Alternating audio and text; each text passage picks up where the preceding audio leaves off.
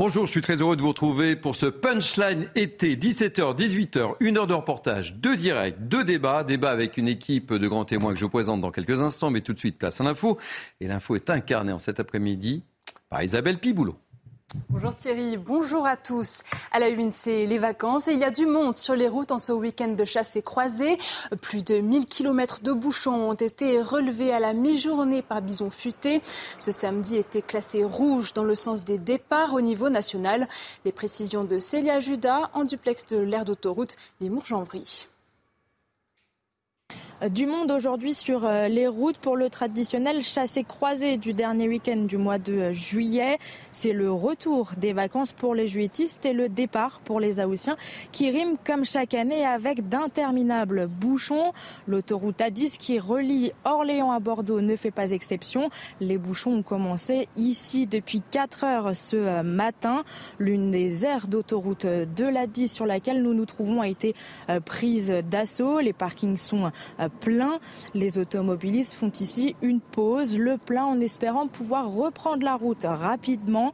Bison Futé avait euh, pourtant conseillé d'éviter la 10 entre 11h et 20h aujourd'hui, ce qui signifie de décaler le départ en vacances. Un conseil évidemment difficilement applicable par les euh, usagers euh, pressés de rejoindre leur lieu de vacances.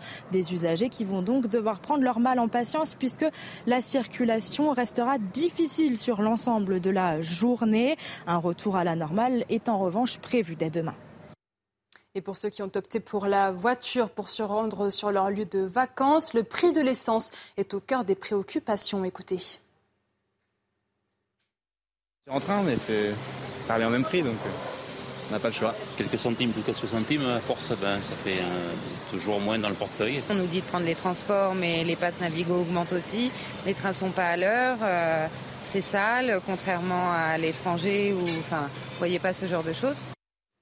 Le monde afflue sur les routes ce week-end, vous l'avez vu, mêlé à un fléau, le jet de déchets sur les routes. Vinci Autoroute a lancé une nouvelle campagne de sensibilisation.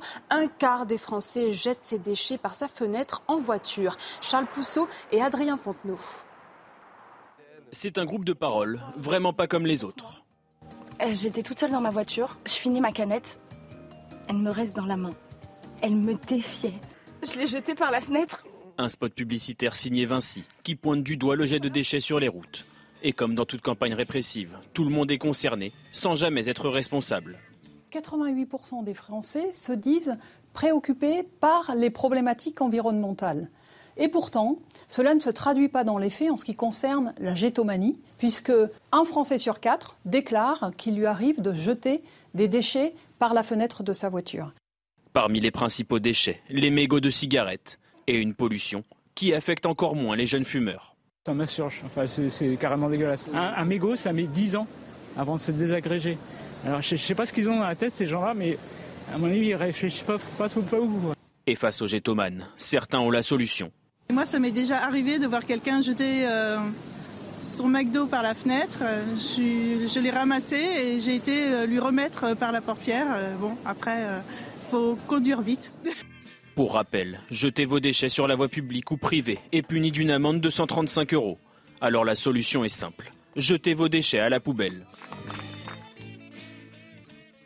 Dans le reste de l'actualité, la communauté internationale a condamné le coup d'État militaire qui a renversé le président du Niger, Mohamed Bazoum. L'Union européenne assure qu'elle ne reconnaîtra pas les autorités issues du putsch. Depuis 15 heures, Emmanuel Macron préside à l'Élysée un conseil de défense et de sécurité nationale. On va retrouver euh, Harold Iman et Laura Lestrat. Vous êtes sur place. Harold, bonjour. Quels sont les enjeux de ce conseil de défense? Les enjeux qui restent confidentiels sont la manière de traiter les putschistes à Niamey. Et bien sûr, c'est très important car la France a perdu pied euh, au Mali, au Burkina Faso, en République centrafricaine, un peu en Guinée et maintenant voici que le Niger, qui était le lieu où les forces françaises se sont regroupées après le départ du Mali, et du Burkina Faso, 1500 militaires français dans ce pays, euh, eh bien, si euh, le Niger lui aussi bascule, il ne restera que le Tchad pour les déploiements dans le Sahel. Donc, il faut comprendre ce que veut la junte et peut-être essayer de voir si elle ne pourrait pas faire marche arrière et rétablir le gouvernement démocratiquement élu de Mohamed Bazoum. Merci beaucoup euh, Harold Diman. Merci à Laura Lestrade qui vous accompagne. Prochain point sur l'actualité à 18h. Mais tout de suite, place à Punchline été avec vous Thierry Cabane. Merci, le rendez-vous de prix. À tout à l'heure, 18h. Allez, le sommaire tout de suite de ce punchline. On va revenir sur cette information qui fait déjà bondir les propriétaires de maisons ou d'appartements victimes de squatteurs. L'information ne laisse personne insensible et personne ne semble comprendre cette décision du Conseil constitutionnel. Un squatteur va pouvoir attaquer le propriétaire d'un bien si le bien squatté est mal entretenu. Comprenne qui pourra. On sera en tous les cas avec Pierre Steinmetz, ancien membre du Conseil constitutionnel, et on essaiera justement de comprendre. On évoquera le suicide d'un CRS qui était affecté à la surveillance des fêtes de Bayonne, sans faire le lien évidemment avec la colère des policiers actuels. Ce suicide symbolise hélas le malaise de toute une corporation, on en parlera. On reviendra également sur l'accident du bus hier à Mézières-sur-Seine, dans les Yvelines. Bilan, je vous le rappelle, très lourd, deux morts et cinq blessés. Le conducteur était âgé de 23 ans, 23 ans, et il avait 2,04 g d'alcool dans le sang. Une affaire qui intervient au moment où l'homicide routier a remplacé le terme d'homicide involontaire. Et puis enfin, encore et encore un refus d'obtempérer. Cela s'est passé dans le Doubs. Un homme de 73 ans a blessé un militaire. Il avait déjà cinq condamnations à son palmarès. Voilà le menu pour cette heure de Punchline été. Avec moi pour commenter cette actualité, Sabrina euh, Medjeber, essayiste. Soyez bienvenue, je suis ravi de vous retrouver. Merci, pareillement. Amine Elbaï, Bonjour, juriste, ravi de vous retrouver également. Dominique Jamet, journaliste et écrivain. C'est la première fois que je vous ai sur un de mes plateaux. Je suis très heureux de vous avoir. Et Thomas Bonnet, journaliste politique CNews, qui va nous aider aussi à un peu comprendre ce qui s'est passé du côté du Conseil constitutionnel. Soyez bienvenus. Donc on commence euh, ce punchline été avec cette décision qui suscite beaucoup, beaucoup de réactions. Le Conseil constitutionnel a donc validé mercredi la récente loi anti-squat son objectif, bien sûr, c'était d'accroître les sanctions encourues par les squatteurs, mais un article, oui, un article a été retoqué. Il s'agit de l'article 7. Alors, que contenait cet article? Explication Adrien Spiteri. Ensuite, on sera avec Pierre Steinmetz, ancien membre du Conseil constitutionnel. Il essaiera de nous éclaircir un peu cette situation. Les sages ont censuré un article, ce fameux article 7. Il devait tout simplement permettre aux propriétaires d'un bien squatté de ne plus avoir à l'entretenir, notamment en cas de dommages résultant d'un défaut d'entretien. Le Conseil constitutionnel a tout simplement eh bien, décidé de ne pas aller à l'encontre de l'article 1244 du Code civil que vous allez voir. Le propriétaire d'un bâtiment est responsable du dommage causé par sa ruine lorsqu'elle est arrivée par une suite du défaut d'entretien ou par le vice de sa construction. Conséquence, eh bien, si le bien est mal entretenu, la personne qui occupe illégalement le logement peut attaquer le propriétaire. Alors vous l'imaginez évidemment, cela a suscité de vives réactions, notamment à droite. Regardez ce tweet de Louis Alliot, premier vice-président du Rassemblement national et maire de Perpignan. Désormais, un squatteur peut poursuivre un propriétaire s'il ne vient pas entretenir son logement où va-t-on? La prochaine étape, c'est de leur remplir le frigo. Et malgré l'absence eh bien, de cet article 7, les sages ont validé euh, le reste du texte qui alourdit, rappelons-le, et vous le voyez à l'image, eh bien, à trois ans d'emprisonnement et 45 000 euros d'amende les sanctions contre les squatteurs.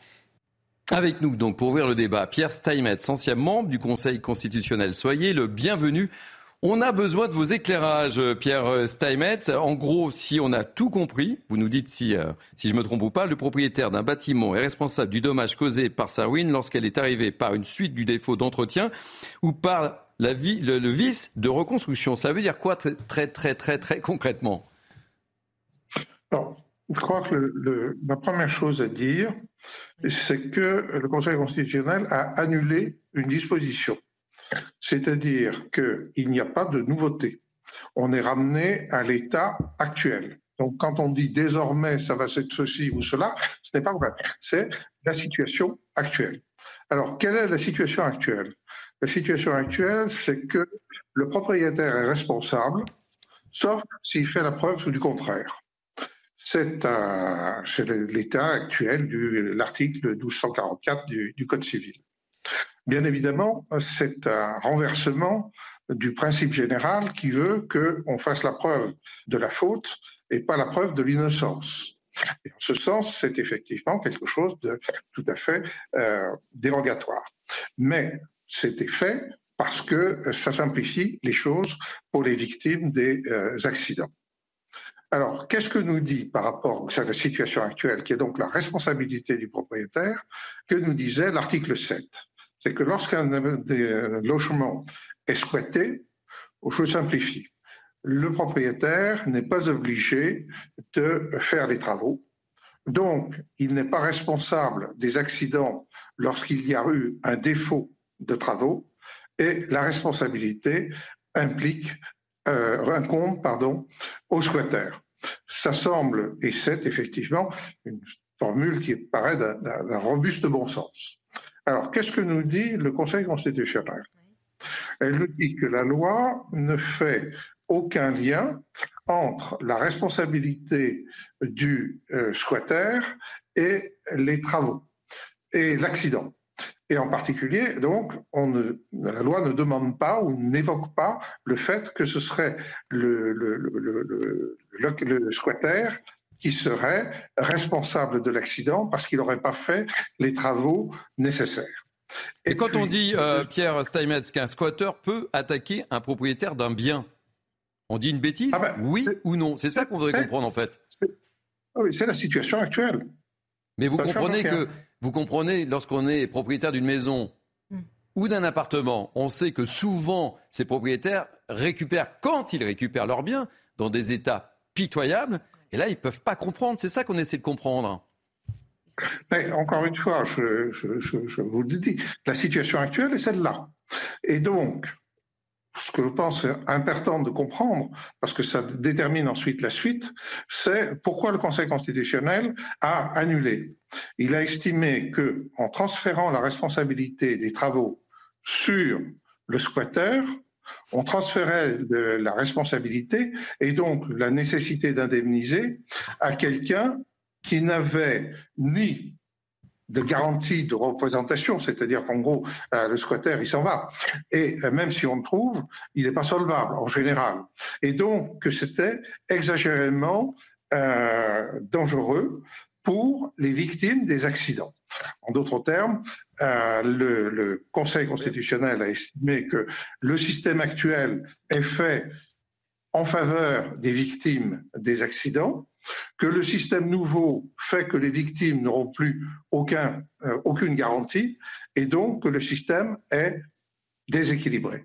Et donc ça renvoie aux euh, législateurs pour trouver une solution. Alors quelle peut être la solution? J'en sais fiche rien. C'est pas, c'est, pas moi qui viens d'inventer. Mhm. Enfin, il vient naturellement à l'esprit d'avoir un fonds d'indemnisation comme il y a un fonds euh, pour la garantie des pensions alimentaires lorsqu'elles ne sont pas versées. À ce moment-là, ce serait le fonds qui, se, qui pourrait se retourner contre les, les squatters. Merci beaucoup Pierre Steinmetz.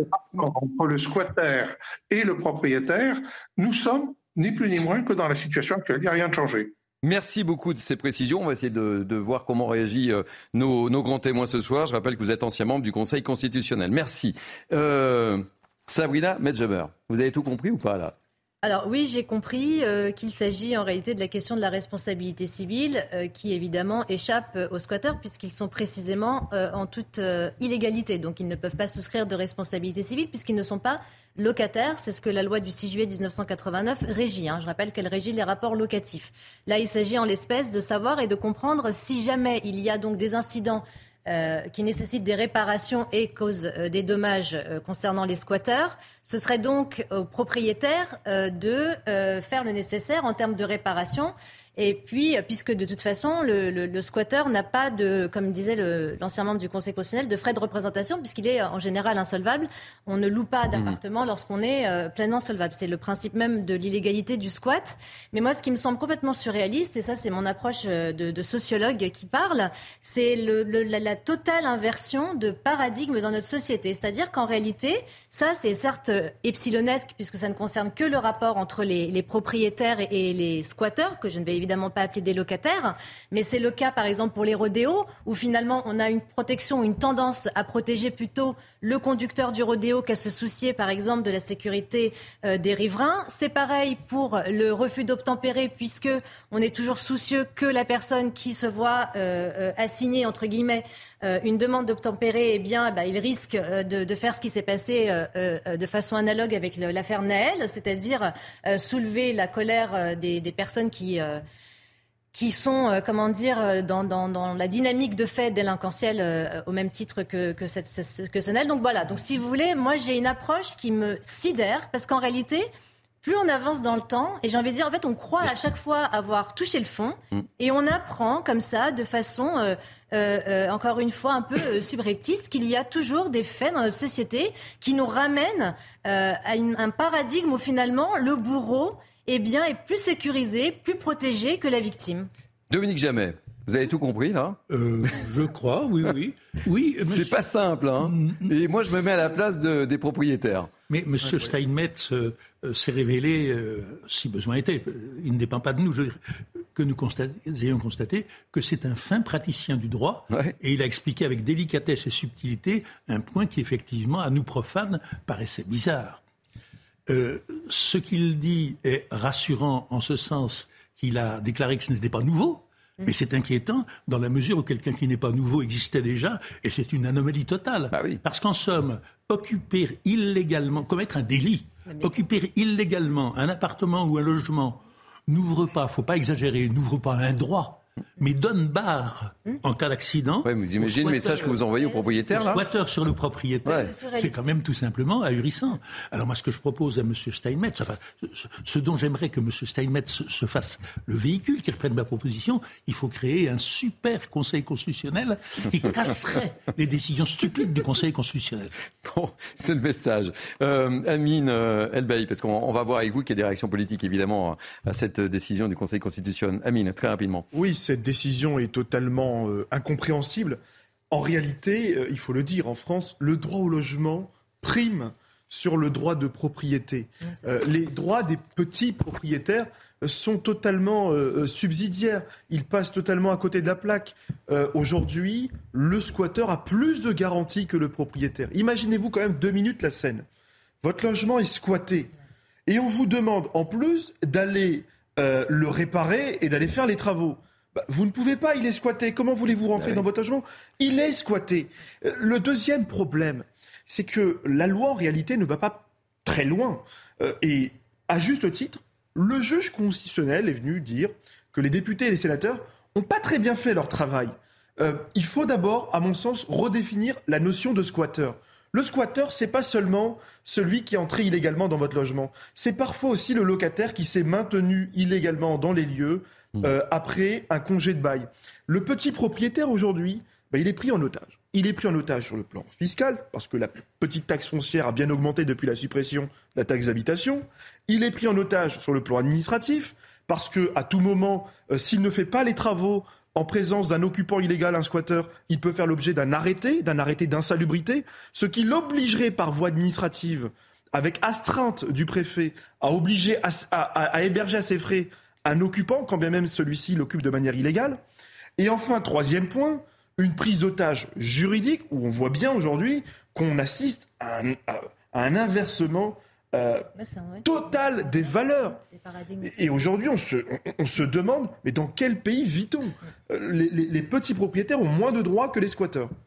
Thomas Bonnet, notre spécialiste politique. Évidemment, cette décision fait beaucoup réagir, je le disais, notamment la classe politique. Et puis, euh, et puis le, rapporteur de, de, cette loi euh, s'est exprimé également. Oui, en fait, le message délivré par ces décisions du Conseil constitutionnel a beaucoup fait réagir, sans doute parce qu'il a aussi été mal compris. C'est d'ailleurs pour cette raison que le Conseil constitutionnel a précisé dans un communiqué les raisons de cette décision. Donc, je vous les répète, protéger les droits des tiers victimes de dommages. Pour faire simple, je vais reprendre l'exemple que je, que je développe depuis euh, ce matin. Vous marchez dans la rue, un balcon s'effondre sur vous. Hmm. Il s'agit d'un logement squatté. Vous voulez porter plainte pour obtenir réparation. Si l'article 7 est en vigueur, alors vous ne pouvez poursuivre personne et il y a donc un problème juridique qui se pose. C'est pour ces raisons-là que le Conseil constitutionnel a donc euh, censuré cet article 7. Il faut aussi rappeler que cette loi anti-squatter a donc été adoptée à l'Assemblée au mois de juin. Il y a 13 articles, 12 d'entre eux ont été adoptés et cette loi a pour but de durcir les règles contre les squatteurs, notamment en durcissant les sanctions, aussi en permettant aux préfets euh, de procéder euh, à des expulsions. Tout ça a été euh, précisé tout à l'heure sur notre antenne par l'un des auteurs de cette loi, c'est Guillaume Casbarian. Il est député de l'Eure-et-Loire Renaissance. On peut l'écouter.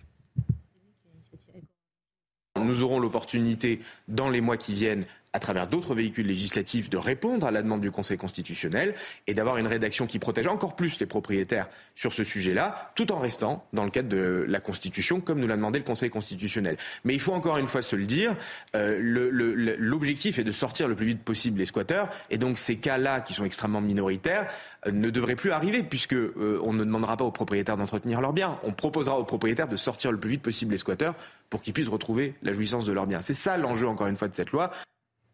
On l'a entendu dans les propos euh, du député. Il y aura peut-être euh, une nouvelle mouture de cette loi qui pourrait voir le jour euh, à la rentrée. D'ailleurs, c'est aussi ce que dit le Conseil constitutionnel. J'en finis par là. Évidemment, cette décision ne prive pas le législateur de la possibilité de réformer ce même état du droit. On va changer de, sujet. on va évoquer maintenant cette information qu'on vous a donnée ce matin sur CNews. Je vais parler de ce suicide à Bayonne d'un CRS qui était affecté à la sécurité des célèbres fêtes. C'était un CRS de la compagnie de Saint-Brieuc le préfet des Pyrénées-Atlantiques a rendu hommage aux fonctionnaires âgés de 55 ans. Je propose d'écouter le, témoignage de Marc Lamolle, ancien euh, policier. Il était l'invité de notre ami euh, Gauthier Lebret euh, ce matin. J'en ai ras le bol d'entendre ça en permanence. Une cinquantaine de mes collègues se foutent en l'air tous les ans sans que quiconque, et notamment les autorités et les ministères, les ministres qui se sont succédés, ne puissent prendre des décisions et des actes, des actes plus que des paroles. J'en ai assez des, des, des, des, euh, des, paroles, des palabres sans cesse et, des, des, comités théodules, je reprends cette expression qui ne m'appartient pas, qui est du général de Gaulle, où on, où on se réunit pour, pour parler, pour parler. Il n'y a jamais un acte qui est prêt. On va dire, le, le fonctionnaire de police était soumis à des pressions familiales euh, sans, sans prendre en considération évidemment les conditions de travail. Donc on ne fait pas le lien évidemment, euh, Dominique Jamais, par rapport à la, colère, à la colère euh, des policiers ambiants dont on parle depuis plusieurs jours sur CNews, mais évidemment c'est révélateur d'un certain climat. Oui, enfin, dans l'état de nos connaissances, soyons prudents, on ne sait rien de plus sur le suicide de ce CRS il s'inscrit, en tout cas le syndicaliste qu'on vient d'entendre l'inscrivait, dans le contexte général que l'on connaît bien, de la pénibilité du métier, de l'usure, de la fatigue, du fait que beaucoup de policiers, beaucoup de membres des forces de maintien de l'ordre considèrent qu'ils ne sont pas rémunérés en considération, en respect, euh, en hommage, en euh, prévenance et en protection, eu égard à ce qu'ils font pour la société. Il y, a, un nombre, il y a une proportion, il y a un nombre de suicides mm. chez les policiers chez les CRS, éventuellement chez les gendarmes, qui est tout à fait anormal. Oui, c'est de l'ordre de 60 à 80 euh, pardon, excusez-moi, il y a entre 70 et 80 suicides par an. Et c'est effectivement ce que vous disiez, c'est la thèse de d'Émile Durkheim et de Maurice Alba, qui sont des sociologues euh, du suicide et qui le précisent et qui, en fait, euh, expriment exactement ce que vous avez dit, c'est-à-dire que le suicide une des causes du suicide, c'est entre autres la, disqualification euh, sociale et le manque d'accompagnement, parce qu'on oublie aussi que ce sont des êtres humains qui ont besoin, euh, dans leur logique traumatique, d'être accompagnés de psychologues, voire même d'assistantes euh, sociales pour les aider à aider précisément la famille. Et euh, eh bien, ce que je peux rien dire d'autre à part que ce monsieur Marc Lamola a quand même écrit un livre qui aurait dû avoir un retentissement un peu plus important avec Laure Garcia, qui s'appelle Je suis policier et ce soir je vais me suicider. Ça n'est pas la première fois que les policiers font euh, euh, œuvre et montrent de leur malaise au sein de la police. Et pour en arriver malheureusement à ce passage à l'acte dramatique, c'est qu'il y a en sous-bassement des, raisons absolument, absolument dramatiques et qui, qui conduisent parfois, bah, parfois même souvent, leur famille dans des drames absolus. Amine, euh, deux mots sur le, sujet. Présenter d'abord mes sincères condoléances à la famille de ce policier et à l'ensemble de la profession, à l'ensemble de nos forces de l'ordre. La police nationale aujourd'hui traverse une crise, une crise sociale profonde. Les policiers ont besoin de reconnaissance, de revalorisation sur leur carrière. Le, métier est mal payé. Il n'y a pas de reconnaissance. Ils ont besoin aujourd'hui d'avoir euh, de plus de garanties dans la loi. Euh, aujourd'hui, nous assistons à un grand mouvement chez les policiers je veux rendre hommage notamment à tous les policiers qui euh, aujourd'hui sont en arrêt maladie ou en opération 562. Euh, je rends notamment hommage aux policiers de Nice. Vous savez que Le commissariat Saint-Augustin à Nice est fermé depuis trois nuits. Euh, depuis trois nuits, ce commissariat est sous alarme. Les policiers n'en peuvent plus. Il ne faut pas croire que, tout est réglé. En réalité, ce mouvement est beaucoup plus profond et dépasse même l'engagement des syndicats. C'est un mouvement apartisan. Il faut soutenir nos policiers et entendre leurs revendications légitimes.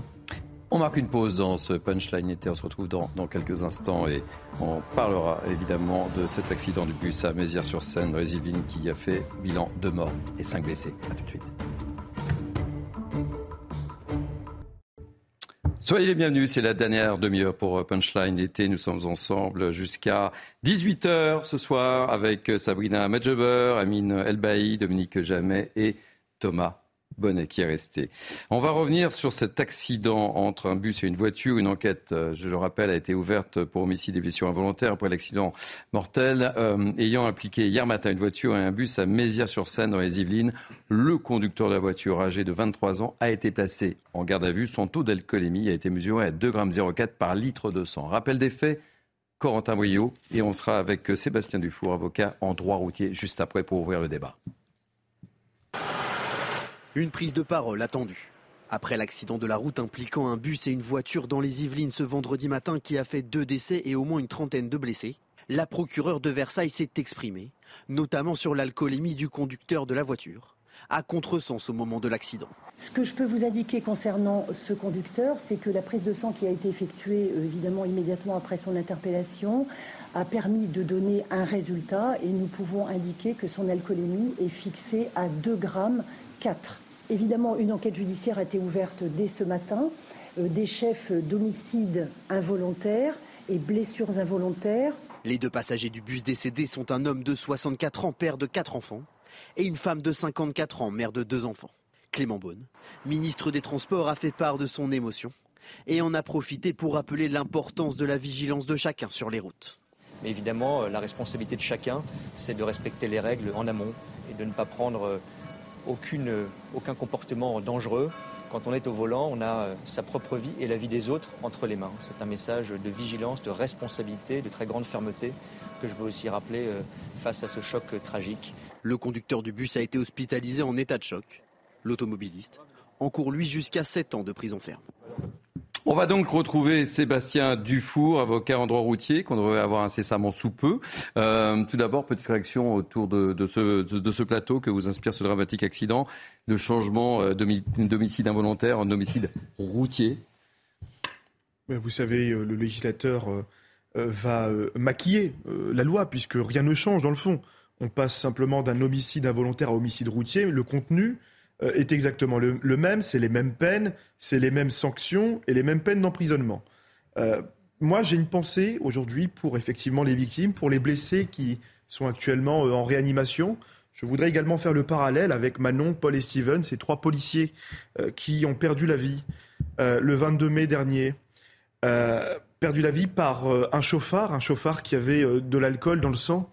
Vous voyez, aujourd'hui, nos fonctionnaires, nos policiers, nos pompiers, euh, toutes celles et ceux qui, au final, travaillent et rendent service à nos compatriotes sont aujourd'hui menacés. Je crois qu'il faut être intraitable euh, sur la question de l'alcool au volant, intraitable sur euh, les délits routiers. Et quand on prend le volant en possession de drogue et qu'on se fait arrêter, on ne peut plus reprendre le volant. Il faut revoir la question de la fourchette des peines.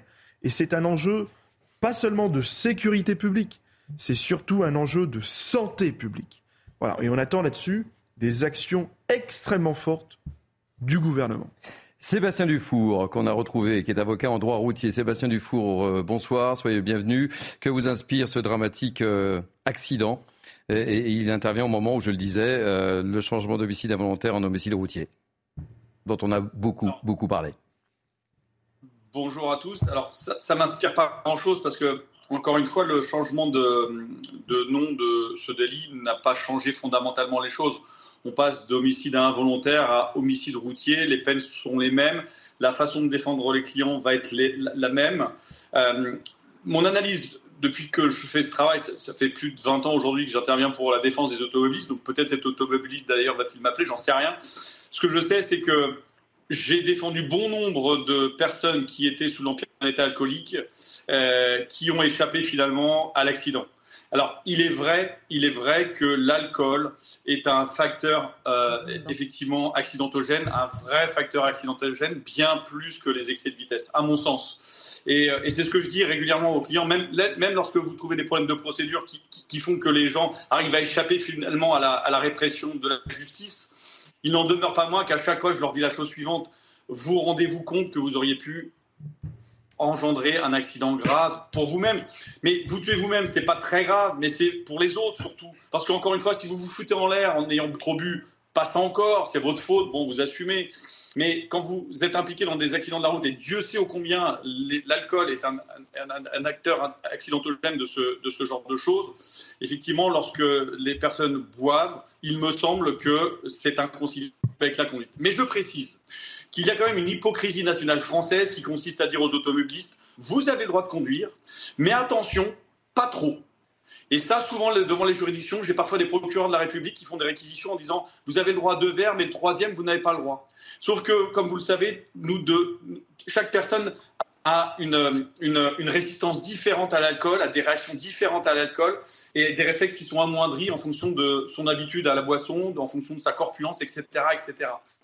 Sébastien Dufault, je voudrais qu'on écoute et qu'on prolonge le, débat. Je voudrais qu'on écoute euh, Norbert Pirot, qui est le porte-parole de l'association Victimes et Citoyens. Euh, il demande carrément un plan Marshall. Écoutez-le et on poursuit le débat avec nos grands témoins et avec vous. Réellement un plan Marshall sur la sécurité routière. C'est pas de lancer des annonces comme ça. De, alors on sort d'un homicide, du moins un accident donc involontaire euh, sur donc euh, accident routier.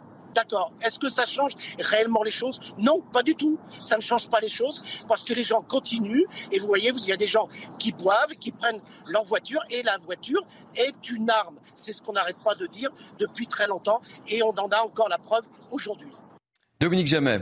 Je comprends les réactions et la déception de M. Pirot et de son et de M.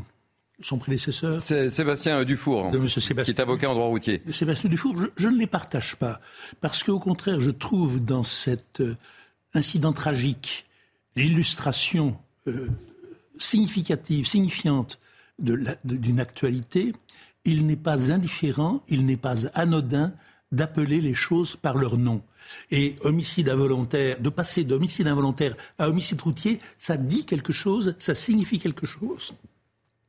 Le, euh, conducteur qui a entraîné cet accident à, Mézières-sur-Seine est un irresponsable, évidemment. Irresponsable de fois d'avoir trop bu, mais comme on le disait à l'instant, après tout ça, ça le regarde, hein, mais d'avoir, ayant trop bu, pris le volant et le bilan est lourd, hein, quand même. Hein. Et ce que je trouve saisissant, et c'est pourquoi je ne trouve pas insignifiant, je le répète, le, euh, insignifiant le changement de dénomination, c'est qu'on revient de très très très loin. Et ça, il ne faut pas l'oublier, car il y a quelques dizaines d'années, vous allez me dire c'est pas hier, mais il y a quelques dizaines d'années, devant un grand nombre de cours d'assises, devant un grand nombre de tribunaux, l'avocat de la défense disait qu'est-ce que vous voulez? Il avait bu, il n'était pas dans son état normal, il faut l'excuser. De la même manière, lorsque un homme tuait sa conjointe ou sa femme, on disait mais c'est de la passion, mais c'est de l'amour. Mhm. Il faut le comprendre. À l'heure actuelle, on appelle ça un féminicide et on, a une sévérité particulière et particulièrement justifiée pour ce crime. Et de la même manière, cette euh, dénomination désormais officielle de l'homicide routier euh, cadre bien les choses. Elle prépare éventuellement à, une aggravation des peines. Mais c'est un début que je trouve positif. Ça, William Jammer, on partage le même avis? Oui, je partage le même avis. Euh, effectivement, la qualification juridique est importante, ne serait-ce que pour le ressenti euh, des victimes, puisque ça permet une caractérisation plus précise euh, de ces faits délinquentiels. Ça, c'est une certitude. En revanche, moi, je m'étonne toujours des réactions politiques euh, a posteriori. Le problème de la polytoxicomanie, par exemple, c'est quelque chose dont les politiques peuvent absolument se saisir et essayer, en tout cas, de, l'endiguer à travers le trafic de drogue sur le territoire métropolitain. L'alcool au volant, c'est déjà un peu plus compliqué parce que malheureusement, il n'y a pas de réseau euh, d'alcooliques qui euh, prennent le volant parce que c'est acté de façon disparate. Ce que je voudrais dire, c'est qu'en réalité, c'est très significatif du problème que l'on rencontre aujourd'hui c'est-à-dire la société adolescente.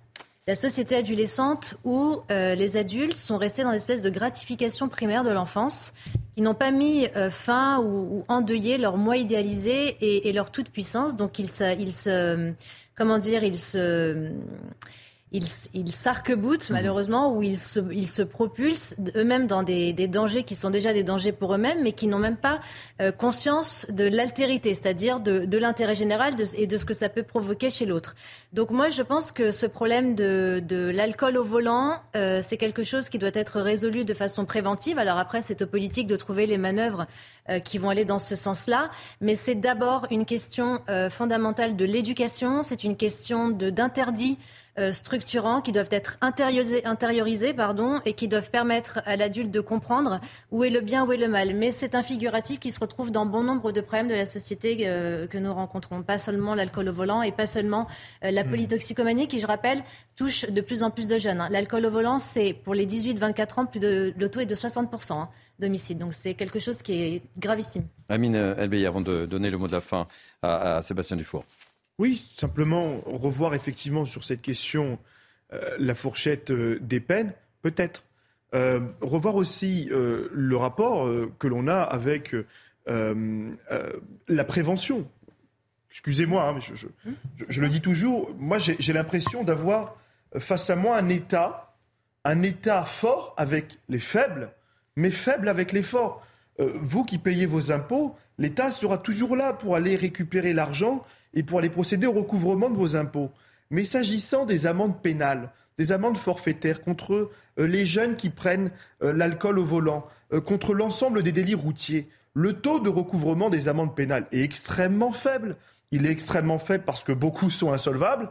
Il est extrêmement faible parce que, en réalité, le comptable public ne peut pas les prélever, le recouvrement sur les prestations familiales. Voilà, je crois qu'en réalité, on a aussi une impunité qui, à mon sens, euh, euh, est, insupportable. Et il faut résorber cette impunité en harmonisant, en simplifiant la procédure. Et je crois qu'on a un avocat parmi mhm. nous qui pourra aussi nous témoigner euh, de la facilité avec laquelle on peut obtenir des vices de procédure. C'est d'ailleurs malheureusement leur business. Sébastien Dufour, réaction, mais réaction également sur les propos tenus par Norbert Pierrot, porte-parole de l'association Victimes et Citoyens, qui, qui, je le disais, demande un plan Marshall. Oui, je, suis assez choqué par le, discours de vos invités parce que le business des avocats, d'abord, c'est de défendre, euh, défendre les citoyens. Donc, si ça, si ça vous dérange qu'un avocat défende dans un, dans un, dans un, un pays de droit euh, euh, les citoyens ou les personnes mises en cause, il bah, faut changer d'État et, et, déménager. Deuxièmement, Sabrina, je pense qu'il faut il faut arrêter de s'écouter parler parce que ce que vous dites, c'est à peu près n'importe quoi dans le sens où ah. ça fait plus de 20 ans que je défends des, ça fait plus de 20 ans que je défends des automobilistes et euh, l'infantilisation des enfants, euh, des, adultes, je, ne sais pas de quoi vous parlez parce que la plupart des gens qui se font attraper sous l'empire d'un état alcoolique, c'est des gens qui euh, font un dîner de, de, business ou une soirée un petit peu festive, ce genre de choses, un anniversaire. Oui, bah 2 grammes 04 dans le sang, pardonnez-moi, c'est pas un dîner de business, non? Pardonnez-moi. Alors, non, mais ce que je veux dire par là, c'est que je connais des, journalistes ou même des, gens du monde politique euh, qui euh, ont été impliqués dans des, euh, dans des bah affaires d'alcoolémie. Et ça change quoi Ça change quoi et, ça n'a jamais été diffusé. Je ne pense pas que les journalistes ou que les hommes politiques sont des gens totalement irresponsables. C'est des Ce que je veux dire par là, ça, ça, sera le mot de la fin, c'est que de la même façon que la Cour de cassation a jugé que la, consommation de stupéfiants pouvait engendrer l'irresponsabilité pénale, je m'interroge en tant que praticien, parce que vous l'avez rappelé, je passe ma vie devant les tribunaux, je m'interroge sur la capacité juridique et la perception que peut avoir quelqu'un qui a trop bu du risque qu'il va prendre pour lui-même et pour les autres. J'entends par là que certaines personnes qui prennent un verre ne savent pas s'arrêter. Le verre en appelle un autre, qui en appelle un autre, qui en appelle un autre. Donc vous accusez l'alcoolisme, quoi non, je vous dis simplement que quelqu'un qui consomme de l'alcool est-il en, capacité de pouvoir s'arrêter Ce n'est pas moi qui C'est exactement ce que j'ai dit, monsieur. C'est exactement ce que j'ai dit, maître. Je parlais de, de transgression et d'interdit qui doivent être intériorisés précisément. C'est le jalon de l'interdit, c'est-à-dire à un moment donné, la considération entre ce qui est bien et ce qui est mal. Alors je suis d'accord avec vous. Un verre entraîne un autre verre. C'est le principe de la décontraction, c'est le principe de voilà l'hédonisme, de l'alcool, etc. Mais il faut quand même différencier et ne pas dire que je dis n'importe quoi, puisque en plus c'est mon métier. Vous, vous avez vous vous trompez. J'étudie la sociologie, monsieur. la, réponse, la réponse, Sabrina. Je ne parle pas du tout de ce dont vous parlez. Très rapidement. Vous êtes dans votre métier, monsieur. le débat s'instaure, mais la réponse très rapidement de Sébastien Dufour. Je dis simplement que lorsqu'on boit de l'alcool, ou même qu'on consomme des stupéfiants, qui sont des facteurs désinhibants, vous êtes d'accord avec moi, et, donc accidentogènes, et vous êtes d'accord avec moi, c'est bien qu'en amont, il y a cette volonté de, toute puissance et espèce de moi idéalisé qu'on n'arrive pas à contenir. Vous êtes d'accord avec moi? Sébastien Dufour. Alors, pas du tout, puisque vous parlez de toxicologie pour les stupéfiants et pour l'alcool. Qui dit Polytoxicomanie. dit réaction. Oui, mais dit réaction physique. Toute personne réagit différemment. Vous allez prendre un verre, chère Madame, deux verres. Vous allez peut-être être. Non, mais ça, évidemment. mais ça, évidemment. me faire. Comment ce que je veux dire par là, c'est que vous reprochez à ce garçon, vous reprochez à ce garçon, et je le conçois complètement, d'avoir été à 2,50 grammes, mais qu'est-ce qu'il vous, pourquoi vous ne considérez pas que 2 grammes 04, euh, Sébastien Dufour, 2 grammes 04. Non, mais peut-être que Ouais, mais peut-être a-t-il pris le volant justement parce qu'il était à 2,04 grammes. S'il n'avait pas été alcoolisé, peut-être que ce monsieur aurait eu la raison et il aurait été suffisamment raisonnable pour ne pas prendre le volant. C'est ça que je veux dire. Euh, non mais... Euh, Dominique Jamais. Dominique Jamais. D'un mot simplement, on voit deux positions s'opposer. Maître Dufour est du côté de la défense. Il considère que, si je comprends bien, en somme, que d'avoir bu, c'est une circonstance atténuante.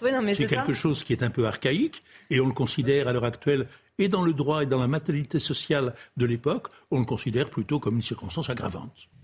Sébastien Dufour, merci. Je rappelle que vous êtes euh, avocat en droit routier. Le débat a été euh, assez animé, c'est moins qu'on puisse dire. Un dernier, mot, euh, Amine Non, simplement préciser qu'il n'est nullement question de remettre en cause les avocats. le droit à l'assistance d'un avocat est une liberté euh, fondamentale. Euh, cependant, aujourd'hui, moi, je me place plutôt du côté des victimes, du côté des victimes des accidents euh, routiers, des victimes aussi, il faut parler aussi des faibles indemnisations des victimes, du jeu malhonnête des assureurs. Il faut parler de tout ça et, pas nous parler de la loi et comment on va protéger ceux qui ont bu, de pouvoir mieux conduire, Monsieur mmh. Dufour. Non, ce, dont on doit protéger, c'est les victimes, les victimes qui derrière ne sont pas indemnisées, qui derrière en fait se font totalement, euh, euh, mais oui, ils se font vraiment avoir par le système. Voilà, on assiste une nouvelle fois à une inversion des valeurs. Allez, dernier euh, sujet sur lequel j'aimerais vous faire réagir. On va encore, encore et encore parler d'un refus d'obtempérer. un homme a été placé en détention provisoire hier dans l'attente de son jugement. Il a refusé d'obtempérer à la demande des gendarmes de Hérimoncourt. C'est dans le Doubs. Il a blessé légèrement un militaire en prenant la fuite. Le conducteur est âgé de 73 ans. Il aurait euh, cinq, cinq condamnations euh, à son casier judiciaire, nous précise le parquet. On sera dans quelques instants, à moins qu'il soit déjà avec nous, avec Philippe euh, Chelou, qui est expert en maintien de l'ordre, ancien colonel de gendarmerie. On posera deux, trois petites questions. Comment vous réagissez le feuilleton refus d'obtempérer Ça se poursuit, hélas. Euh, oui, ça se, produit et ça continuera à se reproduire, euh, enfin ça continuera pardon, à se produire, cher Thierry, puisque de toute façon, encore une fois, le problème c'est l'application de la loi et c'est la protection de la personne qui, qui refuse d'obtempérer, puisque on l'a vu, enfin on a vu, pardon, ce qui s'est passé avec euh, avec le jeune Naël, c'était précisément un refus d'obtempérer. Et c'est toujours cette, ce sentiment qu'ont les personnes qui, qui sont face à la, aux forces de l'ordre de se dire que de toutes les manières, eh bien euh, il y, a, un risque et le risque, eh c'est que le policier euh, fasse un tir de, sommation et finisse par blesser euh, la victime. Donc, je ne vais pas dire qu'ils sont dans une forme d'impunité parce que c'est de la casuistique, mais le refus d'obtempérer fait partie non pas des faits divers de la société, mais des faits sociaux de la société, puisqu'ils impliquent à la fois la population et à la fois les institutions. Et malheureusement, aujourd'hui, c'est quelque chose qui se banalise dans la société sans qu'il y ait euh, la législation ou l'applicabilité des peines euh, qui soit effective. Mais là, on peut se poser la question. Il, a, il avait visiblement, hein, je parle sur votre gouverne, euh, Thomas Bonnet, euh, cinq condamnations à son casier judiciaire. On peut se poser la question pourquoi il avait encore son permis? Oui, alors euh, évidemment la question va se poser. Je vois aussi qu'il ne circulait sans permis a priori aussi. C'est peut-être une circonstance qui sera retenue. Il sera jugé la semaine prochaine, donc on aura mardi, hein. mardi en comparaison immédiate, donc on aura évidemment plus d'informations. On voit en tout cas que les faits se succèdent et évidemment voilà, continuent d'aller dans le sens des décisions qui sont prises au niveau politique. Alors sans doute ne vont-elles peut-être pas assez loin. En tout cas, on a vu récemment euh, la Première ministre euh, et le ministre de l'Intérieur prendre un certain nombre de décisions sur euh, bah, l'homicide routier dont on parlait juste, juste, avant, mais aussi sur un renforcement des sanctions contre les personnes qui vont à l'encontre justement voilà, des refus d'obtempérer ou des délais de fuite ou des personnes qui circulent sans permis. Dominique Jamais. Certaines personnes, certains partis, on voit de qui il s'agit, vont rabâchant que la police tue, critiquant, attaquant, dénonçant les violences policières et estime, je pense, à tort probablement, et heureusement, estime probablement que électoralement, c'est payant. Moi, je dirais simplement que toutes les fois que quelqu'un qui refuse d'obtempérer est atteint par les balles des policiers, c'est un malheur, c'est un drame, mais Je rappellerai qu'il y a des pays où on prend certainement la police beaucoup plus au sérieux encore qu'en France, et où le refus d'obtempérer est certainement moins fréquent, peut-être parce que la police est beaucoup plus violente. Exactement. Amine. Vous savez, les policiers aujourd'hui, les gendarmes qui interviennent euh, pour un refus d'obtempérer euh, ont deux risques. Soit le risque de finir entre quatre murs, soit le risque de finir entre quatre planches.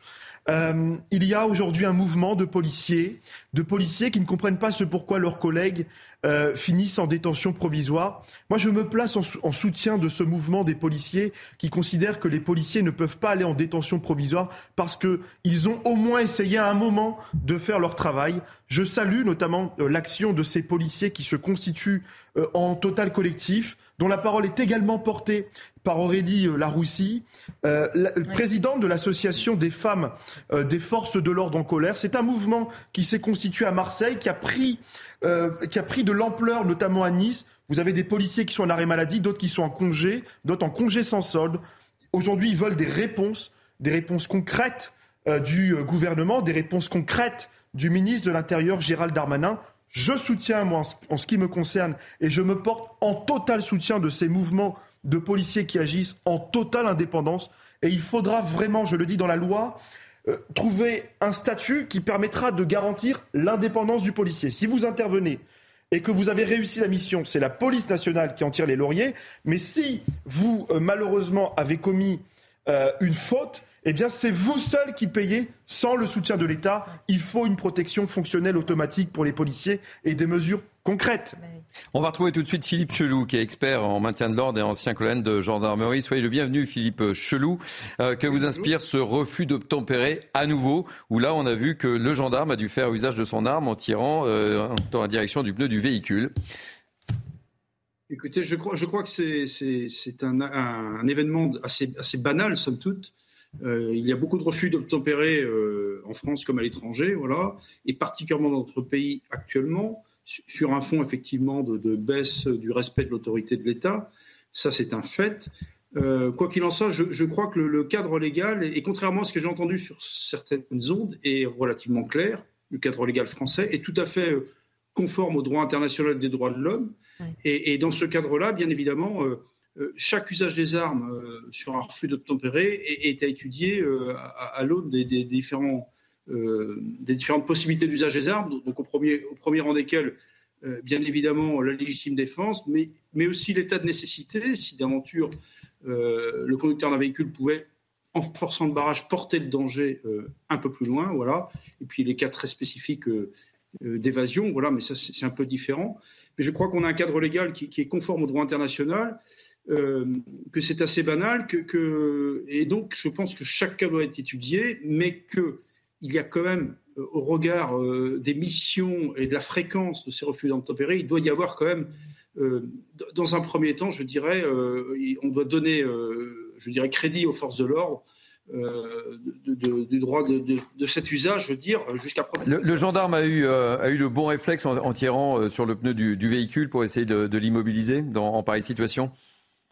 Écoutez, je, là c'est un peu particulier parce que je crois que d'après ce que j'ai lu, euh, cette personne était connue. Voilà. Était connue. Donc euh, la question c'est de savoir est-ce que cette personne était potentiellement dangereuse après avoir forcé le barrage ou non? C'est ça qui doit être apprécié. Je vais poser une question. Et, oui. Euh, Amine, Amine Elbaï a une question à vous poser. simplement, oui, bien sûr. monsieur, est-ce que vous pouvez nous confirmer si en matière de refus d'obtempérer, les policiers et gendarmes ont le droit de tirer dans les, dans les pneus? C'est la question que je, venais de poser justement euh, pour savoir si effectivement c'était le bon réflexe ou pas. Euh, Philippe Chelou. Alors, euh, écoutez, ça c'est quelque chose de technique. Je sais qu'à mon époque, on avait le droit. Maintenant, on a des, dispositifs d'arrêt qui sont beaucoup plus. encore faut-il en disposer dans l'instant, voilà. je ne suis pas sûr que ce soit la, meilleure méthode pour, pour immobiliser un véhicule. Mais je pense que dans le cadre légal, oui, normalement, ils, peuvent faire, ils peuvent pour utiliser le véhicule. Je crois quand même que les, consignes données par les hiérarchistes sont de ne pas procéder à ce type euh, de tir. Merci beaucoup Philippe Chelou. Je rappelle que vous êtes expert en maintien de l'ordre, ancien colonel de gendarmerie. Ainsi se Punchline été.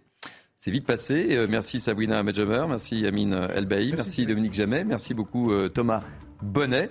merci à François Epp et à David Bouinet. Merci aux équipes de la programmation. Merci aux équipes en régie. Et j'aurai le plaisir de vous retrouver dans quelques instants pour Ça se dispute avec normalement Julien Drey et Geoffroy Lejeune. À tout à l'heure.